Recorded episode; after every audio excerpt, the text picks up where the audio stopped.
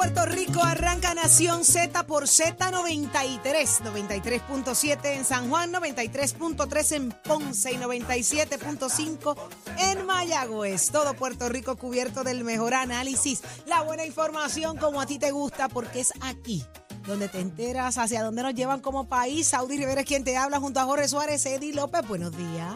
Buenos días, Saudi. Buenos días, Eddie. Buenos días, Puerto Rico entero. Pacheco, el Achero, Raúl, todo el equipo de Nación Z. Nicole, para que nos enchamos. Todo, todo Puerto Rico, señores, conectado con nosotros. Aquí en Nación Z, 5 y 56 de la mañana.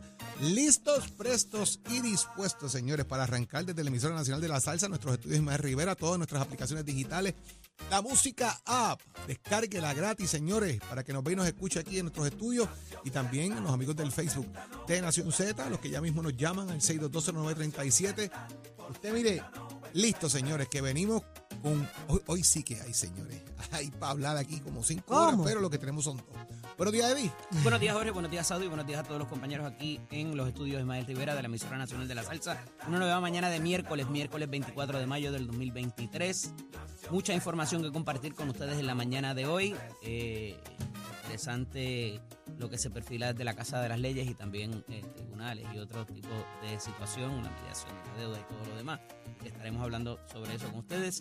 Háganse parte de nuestra conversación al 6220937, 6220937, también a través del Facebook Live y el app La Música para que vean todo lo que acontece aquí en nuestros estudios de la emisora nacional de la salsa Z93 que hay para hoy, Saudi. Hoy conversamos con el presidente de la Comisión Estatal de Elecciones, Francisco Rosado Colomer. ¿Qué está pasando allá adentro? Hay mucho que preguntarle y en el análisis del día, Eddie.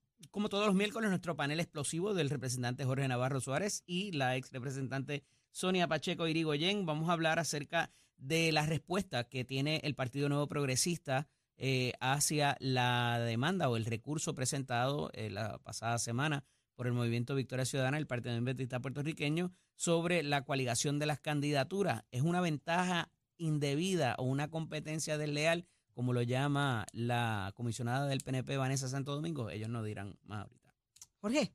También va a estar con nosotros el secretario de Educación, Eliezer Ramos. Señores, vamos a hablar de esto de la descentralización que comenzamos ayer discutiendo y las preguntitas que tenemos de cómo es el mambo, qué va a pasar, quién compra, quién no compra, qué dice la TH, dónde puedo comprar. Toda esa cosa la vamos a discutir aquí en Nación Hay muchas dudas sobre eso, hay muchas preguntas, hay mucha especulación, la gente a veces añadiendo cosas que uno se, se pregunta, espérate, espérate, ¿cómo? así es el mambo, pero qué bueno que va a estar con nosotros para preguntarle eso y mucho más y sobre todo, lo más importante, a través del 622-0937 abrimos nuestras líneas telefónicas.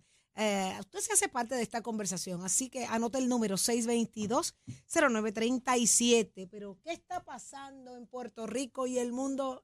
Ya mismo no sabemos con Pacheco, pero las portadas del día, ¿qué dicen? ¿Qué es noticia? Chequea. Precision Health Centers te presenta la portada de Nación Z. En Precision Health Center le cuidamos de la cabeza a los pies.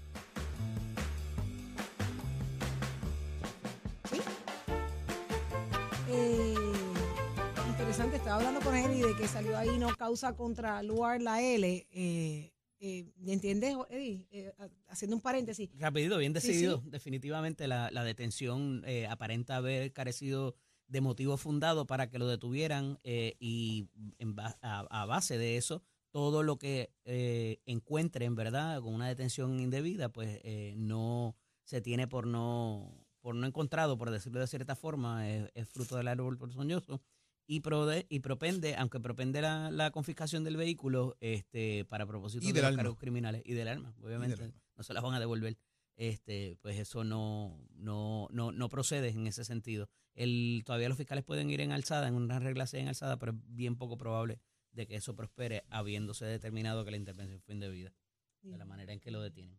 ¿Y Es que tiene, tiene que haberse co- tiene que haberse rebasado una luz roja, tiene que haber eh, hecho algo que, que el un- oficial dijera, cometiste una infracción, déjame detenerte. Y eventualmente ahí encuentro algo, pero si no hay un motivo, o sea, yo no te puedo detener porque tú eres feo. Pero mirando la guagua ayer, ¿Ves? la guagua tenía los tintes bastante oscuros, eh, Jorge, y esto usualmente se, se, eh, ¿verdad? Este, se utiliza como excusa, eh, además de lo que se llama el testimonio estereotipado, que es que el, el policía ya casi se lo sabe de memoria, tenía los ojos rojos, el olor fuerte a marihuana, todo ese tipo de Pero cosas. para eso tiene que haberlo detenido. Porque Claro. el olor a marihuana no te da, no te da tres cajos para atrás. ¿Ves? O sea, tiene que haber, tiene que haberlo detenido con un motivo fundado y que cuando bajó el cristal del vehículo o abrió la puerta, ahí le dio Lo que pasa es marihuana, que dentro de, etcétera, eso, etcétera, etcétera. dentro de eso se habla de una conducta errática que a lo mejor estaba cambiando carriles, o eso, pero había un había un, un control, o sea que el carro no estaba ni en movimiento. Trascendió que él le estuvo tocando bocina Eso no al es proceso, suficiente. pero, exacto. pero tampoco, o sea, pero Oye, y cuidado si bajar el cristal y gritarle cuatro cosas tampoco es motivo para que te detengan. ¿Cuál es el Dios fin? mío. O sea, el motivo fundado tiene que estar bien claro a la hora de hacer la, de- la, la, deten- la- ¿verdad? La detención. Es tan fácil entrar. como que tengas un foquito fundido. Ya, con eso es suficiente, ya pero, ¿hasta dónde, verdad? Entonces, eh, que, que tenía marihuana, que entonces tengo licencia de cannabis. Esos otros 20 pesos, porque ya no puedes ir sobre eso tampoco, porque no tenía motivo fundado para detenerlo. Porque la lic- la- la- las regulaciones de cannabis en Puerto Rico son bien específicas de para qué es tu licencia hasta cuándo puedes. no puedes andar guiando después de haber fumado, tú no puedes tener arma de fuego porque te estás usando cannabis, el cannabis para usarlo en tu casa, en un lugar relajado porque es un asunto medicinal, no es para estar por ahí jorobando con eso, o sea, hace un montón de cosas que se pueden ir adjudicando a eso, más el tema del arma de fuego, de decir, no, es que el arma no es mía, es del que anda conmigo, no, yo tengo licencia, pero el arma no es mía. Así O sea, fue. Ese es básicamente lo que están más o menos literalmente, tratando de Saudi, establecer ahí. Pudieron haber encontrado cuatro muertos en el carro y, te- y va a tener el mismo resultado por no haber hecho la detención conforme. Y fíjate que a- algo que aquí lo salva, me parece, es que él iba con más gente en el carro. Porque si no hubiese sido la palabra de él contra la de los dos, tres agentes que intervinieron en el vehículo. Wow. Así que eh, al, al haber el, el, obviamente la, la versión de más de una persona, pues eh, evidentemente eh, tiene peso en la credibilidad que le, que le adjudica el juez en su día en la corte. Wow, qué, qué cosa interesante. Pero vamos a otra que, que sí está en un proceso legal y es, es Mariana Nogales. Hoy tiene su reencuentro en los tribunales. ¿Qué se supone o qué se espera ocurra en el día de hoy? Bueno, hoy vamos para regla 6. Yo pienso que no se va a dar. Yo pienso que lo van a posponer porque ellos van a, a ir al, al Supremo. Aquí somos expertos posponiendo y Bueno, eso posponiendo y posponiendo. Y- tiempo que pasa, ¿verdad? Que huye. O sea, eh, eh, Postulado de investigación criminal, número uno que le dan a uno en la clase. Tiempo que pasa, ¿verdad? Que huye. Pero el problema es que la, el problema es, Eddie, que aquí hay una verdad que está escrita. Porque hay documentos que fallan, que no están y documentos que están. No, bueno, y la posposición no tiene que ver en cuanto a eso, tiene que ver con el asunto de que de la inhibición de la juez, que ya el Tribunal de Apelaciones por voz del juez Neri Adame eh, bajó bastante fuerte, bajó pesado, además de la, de la resolución que había bajado de la juez Laura eh, Roche, López Roche, eh, para propósitos de que la juez no debía inhibirse, no había razón para ello, este, y las dos están muy bien escritas, muy bien fundamentadas. Ir al Supremo es eh, peligroso en este momento porque ya sigues indisponiendo al sistema y entonces ponte que la juez decidan inhibirla, o sea, ya al hacer las expresiones de que, que... venga, viene cargado. Ah, exactamente. Que venga, viene cargado. ¿Cómo? Exactamente. Claro, Yo no quería pues decir así, pero... Estás jorobando con el sistema desde que empezaste. estás Estás diciendo que, la estás diciendo que la credibilidad. juez viene predispuesta a meterte caña. ujú. Eso es lo que estás diciendo, Para- es creando la Digo, percepción afuera. Exactamente, de que Claro. ya Creando el- percepción de que la está viciado. está, eh, Porque esto es eh, político. Está todo el mundo. Porque esto es político. Que es la pues, lucha que ellos llevan, es lo que tratan de lo voy a llevar- inculcar. Lo voy a llevar al Tribunal Supremo, que tiene una composición política, para decir "Ah, que ese chojo de jueces PNP del Supremo Ajá, está en contra mía también. claro. Porque por ahí se va la Percepción, cosa. real y, percepción manten- afuera. y mantener la cosa que esto es un andamiaje político en contra de la, de la representante. Y los jueces son humanos. Cuando venga la juez Iraida Rodríguez Castro a, a analizar la cosa, pues obviamente no va a estar muy contenta, tú sabes. Este, no le estoy imputando que eso, que por eso vaya a hacer los ruling en contra, pero oye, este, le estás, y aunque no lo hagan abiertamente, le están imputando parcialidad a la juez. Definitivamente. Así que vamos a ver qué pasa en el día de hoy. Eh, Eddie apuesta que esto hoy se pospone. Eh, Algo va a pasar, no sé si por eso o por otra cosa más.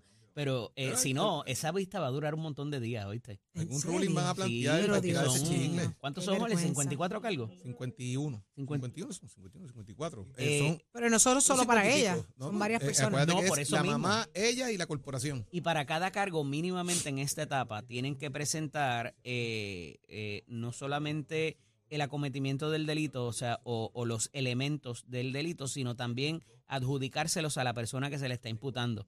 Que pudiera parecer poco, pero mínimamente tienes que presentar el documento, quizás algún testigo, o sea, y entonces cómo se lo imputas eh, o cómo acercas ese, ese, esos hechos a la persona que se lo está imputando, ya sea la corporación, ya sea la, representante Nogales o ya sea su señora madre. ¿Cuál es la relación de ellos con ese delito? Correcto, correcto, correcto. Ay, qué tienes que Y eso, probarlo va, allí. y eso va a tomar un Ya, tiempo. hay casos de regla 6 que, eso- que se pasa a prueba y toda la cosa como si fuera casi el juicio para determinar si, si eso va para adelante Porque o no. esto es de naturaleza criminal, pero si fuera, Saudi, por ejemplo, unos delitos de agresión, una pelea o lo que sea, pues tú sientas allí a una persona y la persona te cuenta lo que pasó y a base de eso, la juez o el juez puede tomar la determinación.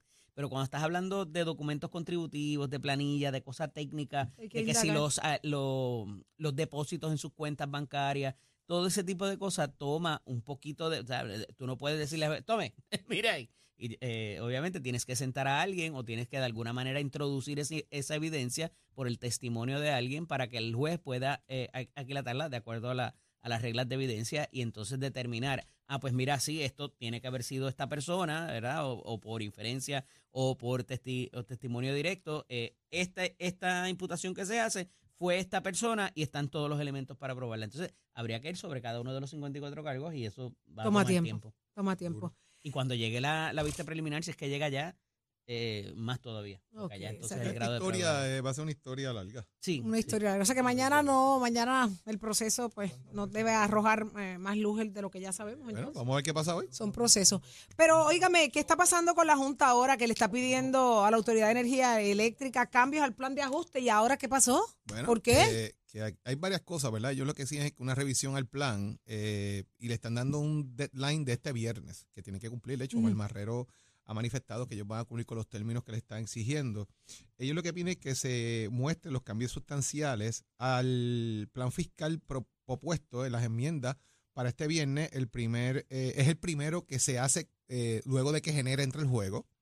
Eh, Ellos plantean que tienen que establecer cuál es el proceso de reorganización completa de la Autoridad de Energía Eléctrica, cuál es el plan de transformación de la autoridad a esos fines, qué van a hacer con las hidroeléctricas y quién va a manejar las hidroeléctricas en ese caso, eh, cómo se va a manejar todo ese tipo de, de elementos enmarcado en lo que el plan propuesto refleja de un aumento en gastos presupuestarios que tiene la autoridad, cómo tú vas a justificar ese gasto presupuestario eh, y cómo te vas a atemperar a la realidad que tiene Puerto Rico. Así que tienen hasta este viernes para someterse esa documentación. El Marrero ha dicho que lo van a hacer eh, y ellos estiman que este plan debe cubrir alrededor de proyecciones de cinco años.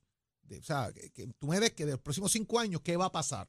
Pues este año va a pasar esto, el año que viene el otro, el otro, ta, ta, ta, y que tú me digas a mí cuál va a ser entonces todo el proceso de transformación de un plan a largo plazo. No es de hoy para mañana, sino en los cinco años esto es lo que va a pasar. Y vamos a manejar económicamente de esta manera y el presupuesto va a ser de esta manera y los cambios van a ser de esta manera y estableciendo cuál va a ser la ejecución. Significase eso que está en año preelectoral y que el año entrante estamos en año electoral, el gobierno que venga, si se queda el que está o llega uno nuevo, tendría que estar ajustado a ese plan que va a comenzar ahora. Así que es interesante cómo esa discusión se va a dar, Eddie. Mira, vamos para atrás. Eh, es- actualmente se está llevando unas vistas de mediación en, en- en Nueva York, eh, donde está participando representantes del gobierno, representantes de, obviamente, la Junta de Control Fiscal y también eh, eh, representantes de los tribunales que están eh, viendo esto muy de cerca. Ya la juez Swain ha hecho par de apercibimientos acerca de que se pongan de acuerdo, porque si no va a eliminar la quiebra, lo decíamos aquí el otro día. Y también el asunto de cómo esto va a funcionar, porque recuerda que tanto Genera como Luma son unas compañías que están administrando, es como si se hubiese comprado, eh, contratado un gerente para los propósitos, ya sea de transmisión y distribución o en el caso de la generación. Pero los activos, entiéndase la tierra y, y, muchos de, de los bienes de la Autoridad de Energía Eléctrica, permanecen en manos del Estado en unas compañías que se están creando para mantener mínimamente esa administración. Entonces, la Junta le está diciendo al gobierno, mira, si lo que vas a tener son esas dos compañías que van a funcionar como, como una compañía de realty para todos los procesos, eh, pues tú no necesitas tanto empleado. Entonces, esto hay que atarlo con una noticia que trasciende ayer sobre estas mismas eh, eh, negociaciones que se están dando, donde los economistas hablan que este, pan- este plan fiscal eh, no toma en cuenta una información importante para llevar a cabo exitosamente este, este plan, cumplir con el mismo, que se pueda eh, cumplir con las responsabilidades que ya hay adquiridas, inclusive en planes de ajuste de deuda. Y simple y sencillamente, ¿tú sabes por qué, Saudi? porque no toman en cuenta la baja poblacional ni la gente que se está yendo a energías renovables. Y eso evidentemente te va a reducir las personas que aportan al costo de la generación y también de lo, del consumo. Y al no tomar eso en cuenta, va a afectar aún más la tarifa, obviamente, que es lo que se está buscando trabajar. Está la conversión de eh, carbón e hidrógeno eh, versus el, el- el combustible fósil que se utiliza ahora, pero aparenta eso no ser suficiente para conciliar una cosa con la otra. Y entonces tendríamos la tarifa demasiado cara, menos personas consumiendo, menos personas pagando los costos, y esto obviamente también tendría eh, un, un, un- un impacto sobre lo que estas compañías de administración mínimamente estarían manejando. La Junta los acusa de que tendrían un aumento en los empleados para manejar lo que hasta ahora han hecho cuando la responsabilidad va a ser mucho menor. Y ahí está el disloque. eh, y entonces están estos apercibimientos del tribunal particularmente para que se resuelva y pueda llegarse a este plan de ajuste de la deuda que es básicamente pues lo que se hizo con la deuda del gobierno central. ¿Por qué esto incidiría sobre eh, las negociaciones de otros planes de ajuste como el de las obligaciones generales? Porque evidentemente esto va a requerir un pago cada cierto tiempo y eso si no hay dinero disponible de la operación particularmente de energía, incidiría en el gobierno porque tendrían que buscar otro chavito para pagar a lo que se van a comprometer mínimamente por los próximos cinco años.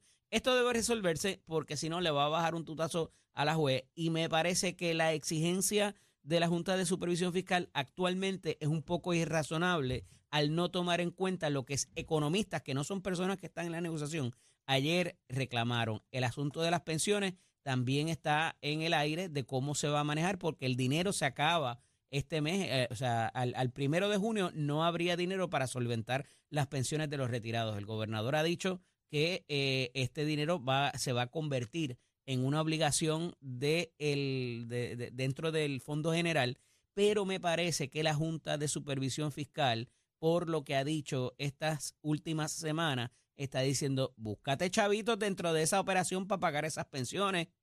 Y eso está mandando la señal de que no van a permitir que se convierta una, carta, una carga sobre el Fondo General, a pesar de lo que ha dicho el gobernador recientemente, desde el año pasado, viene diciendo esto. Así que está interesante cómo vayan a manejar todas esas diferencias, porque a pesar de ser en dos corporaciones, que es lo que va a manejar los activos que quedan de la Autoridad de Energía Eléctrica, parecen ser abismales para manejarlas en dos días de negociación allá en Nueva York. Veremos a ver. Vamos a ver qué pasa. Pero oígame, hoy es un día también sumamente importante, hoy porque Rodney Santi estará anunciando su candidatura a la presidencia de los Estados Unidos. ¡Sufre, Trump! ¿Su cree? ¿Le duele a Trump? Yo, yo creo que, no, bien yo abajo creo las que no le va a doler ¿Quién? tanto, ¿no? ¿Quién está bajo la encuesta? Ron DeSantis está, ¿Verdad? Sí, con Qué las últimas bueno. cosas que ha hecho. Yo no Qué creo que va a estar tan triste Trump con el anuncio. ¿Por qué? Esto, primero, mira qué interesante, porque eh, la tendencia a utilizar las redes sociales para los anuncios de candidaturas se ha convertido en algo eh, institucional prácticamente. Ya vimos aquí cómo en Puerto Rico dos aspirantes en un momento dado han- se han dedicado a dar mensajes a través de redes sociales para anunciar cosas. Ah, Vimos inicialmente a José Luis Dalmau cuando dijo a través de redes sociales que él quería hacer una reorganización y anunciar el Partido Popular. Vimos a Jesús Manuel Ortiz, actual presidente del Partido Popular, usar TikTok para anunciar que estaba disponible a aspirar a la presidencia del Partido Popular Democrático. Y, y entonces vemos ahora, y en Estados Unidos muchos han utilizado las redes sociales para esto, pero estamos viendo a un candidato a presidir el Partido Republicano y que quiere presidir, digo, ¿verdad? ser candidato a presidente de los, Estados, de los Estados Unidos por el Partido Republicano para corregir, eh, utilizar la red social Twitter junto con quien maneja Twitter, Con el dueño. con el dueño de Twitter, que va a estar con él, que de hecho lo apoya y lo respalda, el señor Elon Musk. Así hay una actividad eh, hoy en la tarde. Oye, tienes el beneficio añadido de que nadie te cuestiona ni nadie te hace preguntas. te van a preguntar usaste. Twitter y se acabó. Y después tú haces las conferencias de prensa que te dé la gana y dices lo que te dé la gana. La encuesta, por ejemplo, ayer, eh, de las últimas ocho horas, son las que tengo por acá que se han efectuado. Si fuera una primaria eh, para el 2024, National Republican Primary, eh, abierta, eh, Trump tiene un 58% del favor de los republicanos, Ron DeSantis tiene un 20% del favor de los republicanos, Michael Pence un 6%, eh, Haley tiene un 4% y Dick Cheney 2%, lo demás ni cuenta. Así que básicamente porque es un por ciento, un dos por ciento, así que no, no hay mucho más que hablar ahí. Si vamos, por ejemplo, mira, interesantísimo, en Carolina del Sur, que es un estado eh, fuertemente eh, eh, conservador de la ley republicana, Trump tiene un 38%, Ron DeSantis tiene un 23%, Haley un 15% y Pence un 2%. Así que la pelea entre Ron DeSantis y Trump, dependiendo del estado, se pueden ser bastante pegadas, pero cuando va al tema nacional, en las últimas eh, ocho horas, Trump tiene una ventaja eh, de más de 20, 25 puntos sobre eh, su contrincante más cercano, en este caso, que fuera eh, Ron DeSantis. De hecho, para hacerte más específico, eh, Eddie, en la última tiene un más 38 de diferencia eh, Trump sobre Ron DeSantis. Pero fíjate, la- lo, interesante de esto, Ole, es que quien está haciéndole ahora mismo la oposición, porque Trump no le hace mucho caso, pero quien está haciéndole la oposición es Nikki Haley, eh, eh, ¿verdad? Respirándole la la nuca a, a Ron DeSantis, eh, criticándole todo lo que hace todo el día en redes Que sociales. tiene un en- en los 4%, medios. by the way, también. O sea, ella Sí. tiene que irle escalando para meterse en la pelea. Pero Eh, al final del día ella es, es keeping honest, porque aunque no está atacando a Trump, ella es el, la, la ficha de atacar y de denunciar todo lo que hace Ron DeSantis. Es, a eso ella se ha dedicado. Tenga o no probabilidad de ganar, ella ha sido la fiscalizadora de Ron DeSantis y me parece que ese va a ser su rol por excelencia aquí. Los demás me parece que son como los siete enanitos del Partido Demócrata cuando pasó en la campaña pasada. eh, y, Trump está sólido en ese primer lugar y respectivo de lo que haya pasado legalmente eh, recientemente, o sea, tiene una ventaja en popularidad porque mínimamente tú estás esperando qué es lo próximo que él va a decir.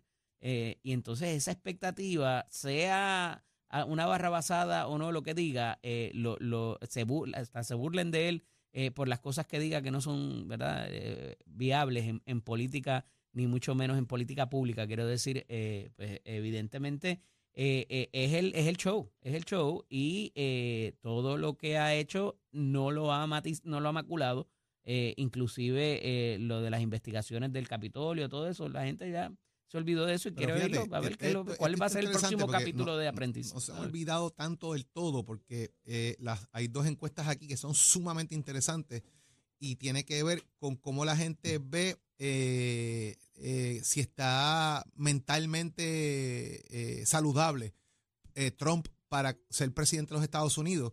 Los republicanos dicen que el 21% entiende que hay preocupación, los demócratas un 78% y los independientes que no están afiliados a ningún partido político un 48% que entienden que no está saludable mentalmente para ocupar la presidencia de los Estados Unidos. Es interesantísimo eso, porque cuando lo llevas a Joe Biden los números son peores.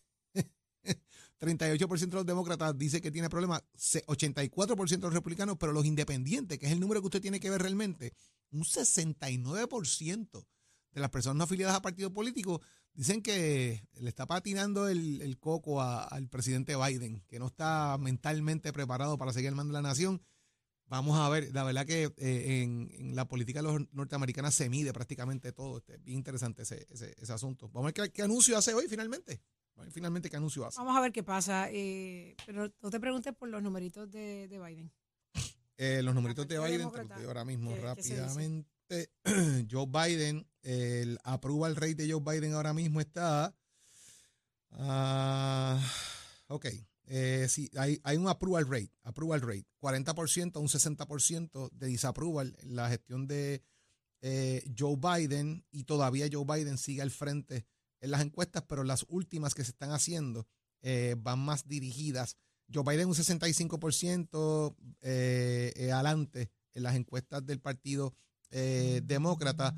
La gran mayoría de las últimas encuestas, las pasadas ocho horas, van dirigidas al tema republicano, porque obviamente hay un, hay un anuncio que se va a hacer, pero en el approval o disapproval rate, eh, Joe Biden sigue entre un 50 y un 60% por encima de los demás contrincantes, siendo incluso de las personas más cercanas Robert F. Kennedy Jr., con un 27% dentro de esos números. Así que vamos a ver quiénes finalmente anuncian dentro del Partido Demócrata qué puede ocurrir. Si Biden no estuviese, eh, eh, Kamala Harris, eh, Sanders, Buttigieg y, el, y Amy Klobuchar junto a, a Kennedy Jr. son las personas que están en la pelea entre un 26 y un 14%. Vamos a estar pendientes.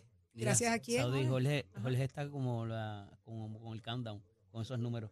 Sí, él mira- está- él Yo los mira veo, cada yo los- tres yo minutos to- a ver todos los sube días los veo para ver cómo anda la cosa y Eh, las tendencias. días, Sí, eh, porque mira, una por vez, ejemplo, una vez por hora lo chequeas. por ejemplo, hay, hay unos números bien interesantes ahí sobre la deuda. La gente piensa en Estados Unidos que debe aumentarse la- la- el, el- el tope primero antes de hablar de recorte. Mira qué interesante. O sea, la mayoría de los americanos, de los norteamericanos, piensan que debe aumentarse el tope, o sea, el margen de deuda debe aumentarse antes de que hablen de recorte. O sea, aquí en Puerto Rico estamos hablando que tenemos que recortar media humanidad para cuadrar el presupuesto y el Congreso de los Estados Unidos y la gente piensa que debe aumentarse más el margen de deuda antes de hablar de recorte. Bueno, Jorge, lo que pasa es que acuérdate que eso tiene que ver con también con las con las obligaciones que se están pagando. Y si tú no aumentas ese tope, incumples. Y el impago Ajá. Te podría ca- eh, causar unos aumentos de, de intereses en, lo- en esos pagos Ajá. y sería catastrófico para muchos de los programas Ajá, de ¿Y dónde está la beneficencia. administración correcta? ¿Y dónde está el gasto correcto Bueno, del tienes que presupuesto? pagar lo que debes hecho? Ah, y entonces, a y, nos imponen eso a nosotros igual. que tenemos que pagar lo que Pero a debemos. futuro entonces tienes por que mal hacerlo. manejo de presupuesto y mal manejo de cosas. Al fin y al cabo sigue siendo la misma Está historia. bien, pero eh, es, es- tienes que pagar lo que debes para después poder comprometerte a futuro. Si llevas esa encuesta aquí, la gente quizás te dice, sí, aumenten la deuda de Puerto Rico también. El planteamiento es que ellos prefieren que la gente aumente el tope de deuda, que sigan cogiendo prestado antes de hablar del recorte. Por eso es Ese que es el eh, punto que le estoy quizás el nombre no sea lo que, lo que es. O sea, el aumento, cuando se habla aumento, es lo que ya se cogió prestado. Y tú aumentas para poder tener capacidad de pagar esa obligación a la que ya te Correcto, comprometiste. Correcto. De ahí a futuro, en lo que vas a gastar más adelante, esos son otros 20 pesos y otra y es Y el otra año que viene vienen otra vez y te dicen lo mismo y vuelven las cuántas en los últimos en los últimos 10 años. Claro. ¿Cuántas veces han hecho esto? Bueno, y, Por cuatro- y- y por- con por el presupuesto. de la pandemia también. y cada presupuesto pero- lo han aumentado porque siguen cogiendo prestado. Claro. ¿Sabes? Lo que te estoy Pero diciendo. lo que te quiero decir Y es la que gente son dice- dos conversaciones distintas. Y la gente te dice, sigan haciéndolo antes de que hables de cortar, antes de hablar de cortar servicios o presupuestos o de cortar lo que me recibes acá. Versus lo que pasa aquí todos los días. Y te digo que con razón, porque es así, tiene que ser así, tú tienes que cumplir Pero- y después entonces setear lo que Igual vas aquí tienes que cumplir con lo que cogiste. Aquí te obligan a pagar. La constitución dice que tienes que pagar deuda primero. Antes de balancear. El presupuesto tuyo tiene que estar basado en pagar la deuda. Y lo que sobre es para las obligaciones del país. Eso, Sí. lo, dice la, eso lo dice la constitución de Puerto Sí, Rico. pero Eddie. no es lo mismo, no es lo mismo, porque acuérdate que hay obligaciones que sí están dentro de esa cláusula, hay obligaciones de que no. Nosotros tenemos que pagar deuda por obligación constitucional, Eddie Alguna, López. alguna, Toda. otra no. No, Toda. no, no. Hay que no. pagarla. Ay, qué bueno está esto. ahí. ¿Sí o no? ¿Sí o no? obligaciones ¿Sí que o no? no. Obligaciones que son con lo que sobre. Las general obligations están, hay unas y las demás que tú coges a, a crédito con es las con lo que obligaciones que, tienes, es con lo que sobre. con lo que sobre es para balancear el presupuesto. Ujú. Es para presentar el Pero presupuesto con lo el que sobre. pago, Por el- eso tú pones el- un, si tú bono coges que una tú tienes en un la mano, caldero, no todo si bono tú coges una un caldero, tú pones un calderito dentro de la olla y llenas el calderito. Los chavitos que caigan en la olla son los que vas a usar para cuadrar el presupuesto Pero del no país. todo bono Así de obligación. eh, ah, pues estás hablando de bonos se de obligación. cobra- Yo estoy hablando de los chavos que tienes que pagar. Sí, estás obligado a tienes que pagar deuda. pagarlo, tienes que Estás pagarlo. obligado a pagar Claro deuda. que tienes que pagarlo. Claro que sí. Por eso que tienes que, Así pero es. una deuda que ya te Tienes que pagar comprometiste, no deuda. la que vas a coger más por adelante. lo Viene, tanto, estás comprometido Voy al a pagar pinto, deuda, voy la al constitución te pinto. obliga. Voy al piroco, al piroco. Dale Al para- piroco. Esa, esa, esa pelea fue parte de la primera Hablando del de primer pagar las presupuesto. obligaciones, dale con A- la- aparte, esa fue parte del primer presupuesto obligado que tuvo Alejandro, de cómo obligar ese pago de deuda. Claro, interesante. Porque no estaba, porque no Porque estaba tenías obligada. que obligarlo porque este constitución te obliga a pagarla. Ahora, Alguna, eh, sí, otra Eddie, no. Ay, mira, yo pago mis deudas ya. Yo las pago. Dale, hablando de, de- de pagar deuda, dale. Bueno, pero Bueno, pa- mira, para que Eddie escuche, para que Eddie escuche mejor, para que escuche mejor, utilicemos Precision Health Center, señores, que le cuidamos desde la cabeza hasta los pies. Ofrecemos servicios de audiología, venta de audífonos, patología del habla, lenguaje, quiropráctica, entre otros. Además, ofrecemos terapia de fisiatría vestibular, linfedema, desbalance, tragado y más. Atendemos personas de todas las edades, desde infantes hasta la población geriátrica. Viva su salud al máximo. Llámanos al 787-333-0698. 333-0698. En Precision Health contamos con más de 20 centros alrededor de toda la isla. Aceptamos la mayoría de los planes médicos y Advantage. 787-333-0698. Ahí está. ¿Y dónde está Tato Hernández? Mírenlo aquí. Buenos días, Tato. Somos deporte. Vamos arriba, vamos arriba, vamos arriba. Buenos días para todos, señores y señores. ¡Qué peleita! Muchacho, un escarceo aquí. Un escarceo. ¡Ay, mi madre! Señores. Ahí está, eso- escucha eso- para allá. es motivo fundado, es motivo fundado. Escucha para allá. Eso es, Esos son los motivos fundados. Vámonos al mambo y vámonos con la NBA, que motivos fundados tienen mis Boston Celtics, que no los barrieron. Jason Tanton sumó 34 puntos. Derek White y Jalen Brown agregaron 16 y mis Boston ganaron en Miami 116 a 99. Estamos vivos, pero nunca en la historia del NBA un equipo ha venido de atrás, ganar los próximos tres corridos para ir al campeonato. Vamos a ver qué es lo que pasa. Si tenemos esa dicha, el próximo juego es el jueves en Boston. Vamos a ver si pasamos esa prueba y llegamos hasta allá, porque hay que aceptarlo. Miami está jugando espectacular también.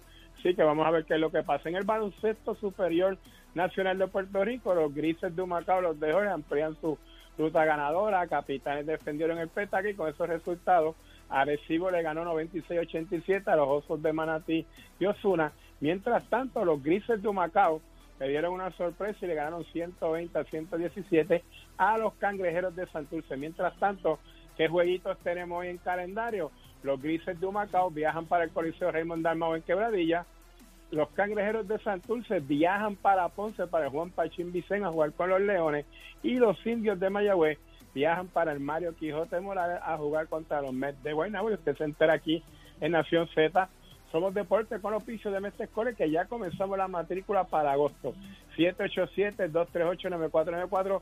Conviértete en un profesional en un curso de tan solo un año y dos meses de duración. ¿Te gusta la mecánica automotriz? Combina con la mecánica racing. Visita nuestras facilidades, compara los equipos y toma la decisión de estudiar en Medtech College. Achero, give it a Medtech. Este segmento del tránsito es presentado por la Comisión para la Seguridad en el Tránsito. Utilizar el cinturón de seguridad salva vidas de día y de noche. Si no te amarras, pagas. Buenos días Puerto Rico, soy Manuel Pacheco Rivera con el informe sobre el tránsito. A esta hora de la mañana se mantienen despejadas gran parte de las carreteras a través de toda la isla, pero ya están congestionadas algunas de las vías principales de la zona metropolitana como la autopista José de Diego entre Vega Baja y Dorado. Igualmente la carretera número 2 en el cruce de la Virgencita y en Candelaria, ambas en toda baja, así como algunos tramos de la PR5, la 167 y la 199 en Bayamón. Además la autopista Luisa Ferré en Caguas, específicamente en Bairoa y la 30 entre Juncos y Gurabo. Ahora pasamos al informe del tiempo. El Servicio Nacional de Meteorología pronostica para hoy lluvias durante horas de la mañana para las costas del este y del sureste de Puerto Rico. Además, se formará nubosidad sobre sectores del interior desde la media mañana, lo que provocará el desarrollo de aguaceros y tronadas aisladas que afectarán el interior, el noroeste y el norte central de Puerto Rico. Tras varios días de lluvia, los aguaceros de hoy pueden ocasionar inundaciones urbanas y de quebradas. Los vientos permanecen del sureste de 5 a 15 millas por hora y las temperaturas máximas estarán en los altos 70 grados en las zonas montañosas y los bajos 90 grados en las zonas costeras, con el índice de calor sobrepasando los 100 grados en el norte central. Para los bañistas y navegantes, los vientos permanecen del sureste de 15 nudos, lo que provocará condiciones picadas con oleaje de 5 pies o menos para más pero más deteriorado, debo decir, en las áreas más cercanas a las tronadas que se espera persistan durante el día de hoy. Además, existe riesgo moderado de corrientes marinas para Culebra y el norte de Puerto Rico. Hasta aquí el tiempo les informó Emanuel Pacheco Rivera. Yo les espero en mi próxima intervención aquí en Nación Z, que usted sintoniza por la emisora nacional de la salsa Z93. Próximo. No te despegues de Nación Z. Próximo. Lo próximo eres tú a través del 6220937. Ese es el número a llamar. Hazte parte de esta conversación. Te pregunto, ¿te llegó la factura de luz y el agua? ¿Estás entre las facturas exorbitantes que tienen a todo el mundo corriendo? Queremos discutir eso y más contigo. 6220937. Llévatelo a Chero.